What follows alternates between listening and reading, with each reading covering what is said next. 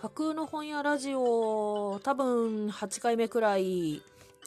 えー、いらっしゃいませ。ごきげんよう、えまこです。回数ぐらいは覚えていようと思います。はい。えー、ここまで、萌木宗師という物語のご紹介をずっとしてまいりました。えー、平安時代の厳しい身分差のある社会を、萌木ちゃんという12歳の女の子が、あの、右翼曲折経てどうにか自分の力で生きていこうというふうに前を向きながらひたむきに頑張っていく物語です。そういうようなことをお話ししてまいりました、えー、平安時代の中でもあの枕草子とその著者である清少納言さんが登場するという点もあの大変心惹かれる物語です。そして萌木ちゃんとなんだかんだ共にある影の主人公とも言うべき、えー、アイテム、紙。手すきの和紙ですね、この時代ですと。はい。物語の折り返してクライマックスのあたりに近づくと、萌木ちゃんがこの手すきの紙を作る工房にこう訪れまして、紙を作るところを見るっていうような場面が出てきます。で、これが最終的に萌木ちゃんのこう行く先、選ぶ道を左右する出来事になるんですけれども。はい。この紙すきに関して言うと、子供の頃におもちゃで紙すきができるセットっていうのがうちにありました。サンタさんが持ってきたんですけど、あの、ちゃんと職人さんが使う紙すきの道具をミニチュアにして模したようなセットになっていて、全部プラスチック製ではあるんですけど、あの、手回し式のミキサーみたいなものと、プラスチックの枠と、あとそれに金属の網が敷いてあって、で、最初にあの、手回しミキサーの中に、ボックスティッシュからティッシュをシャッシャッとこう持ってきて、ちぎって入れる水と一緒に入れてガチャガチャミキサーを回すと紙が水に溶けてでちょっととろっとした液体が出来上がるんですね。これを網を敷いたプラスチックの枠の中に注ぎ込むと。これで型抜きしたような状態になるんですけどでこう枠をパッと取ると網の上にはがきサイズのこうそのとろっとした液体が残るっていう風になります。これが乾くと手ですいた紙のはがきができますっていうそういうおもちゃでした。なかなか目の付けどころの面白いおもちゃだと思いますが。でこれを新聞紙でやったり漫画雑誌のページとかでやったりもできるんですね。ティッシュよりは硬い紙なので液体状にするまでにちょっと時間かかったりとかはするんですけどで、あの、新聞紙だとインクが黒かったりとか、漫画雑誌だとページ自体に色がついてたり、あとインクもカラーインクだったりとかするので、仕上がった紙の色が違うんですね。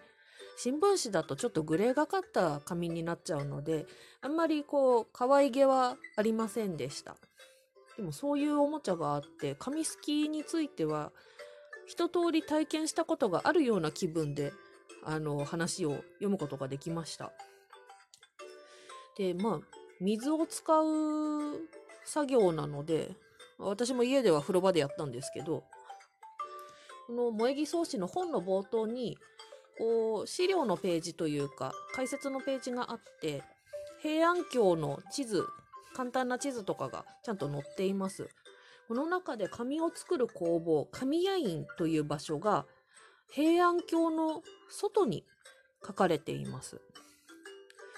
水を使う作業っていうことで神谷川っていう川が流れていてでこのほとりに神谷院っていうのはあったようですね。であの水を使う作業っていうのは重たいし冷たいし作中でも冬にやる作業が多いっていうふうに言及があるので本当に大変な重労働だったと思います。あの、こちら北海道民ですんで、寒さに関しては、あの、ちょっとお任せくださいっていう感じなんですけれど。はい、もう本当に大変な作業だったと思います。職人さんの手作りの品っ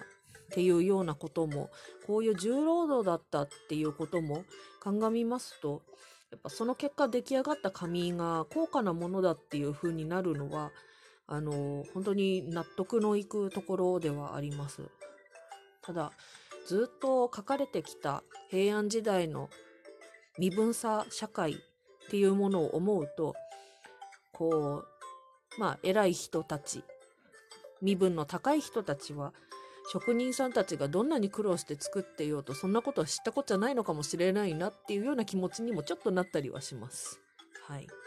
あんまりこう、可愛らしい考え方ではないんですけど。はい。そうして、この紙すきの工房を見るっていうことがあって、それで、やっと萌木ちゃんの、こう、先行き、歩く道に、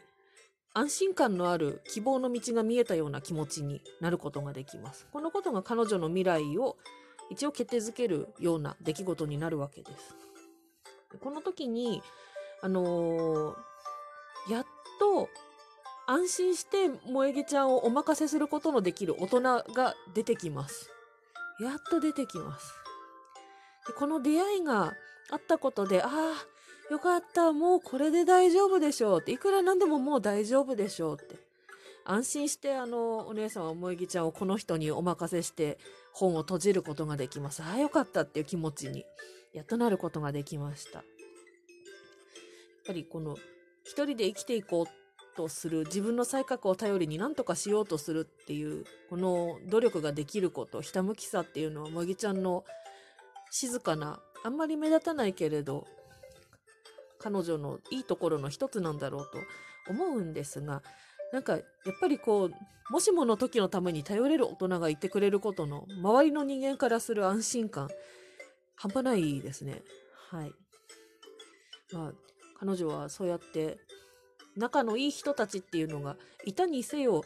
ちょっと孤独の影がチラチラチラチラずっとしている女の子だったので、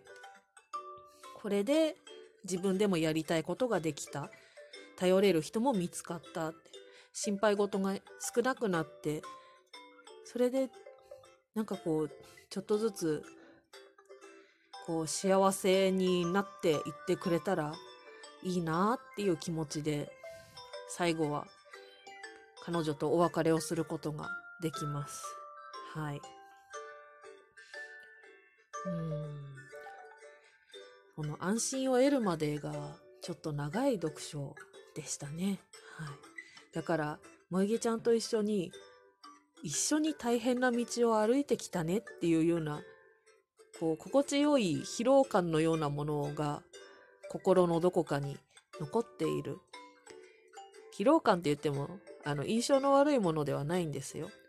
ああ、読んだって。彼女の、あの、暮らしてきた、生きてきた、選んできたこの時間を、私は一緒に過ごしてきたっていう気持ちになります。はい。まあ、この後、幸せになってくれたらいいなぁと願いながら、こう、最終ページをパタッと閉じ、で、こう、ページをですね、全部ひっつかんで、こう、バラララララっとこう、こう、音聞こえます？ちゃんと入ってるかな？こう、ダーッとページをわーっとめくっていくと、あのーこれハードカバーの本なんですけれど、表紙のこの硬い一番上の紙をこうパラッとめくると、色紙が貼り付けて1枚あの遊びの表紙が入ってるんです。これをあの見返しとか遊び紙という風に呼びます。で、これをさらにめくると中表紙があって目次があってっていう風になっていったりするんですけど、この見返しがこの萌木草紙の場合はちょっと深めの緑なんです。綺麗な色で。これもしかしたら萌木色に近いかもなっていう感じがします。で、さらにこの緑色のページをもう一枚めくると、ちょっと薄手のピンク色の紙が入ってるんですね。で、それをめくると中表紙なんですけど、このピンクと緑の色合わせ。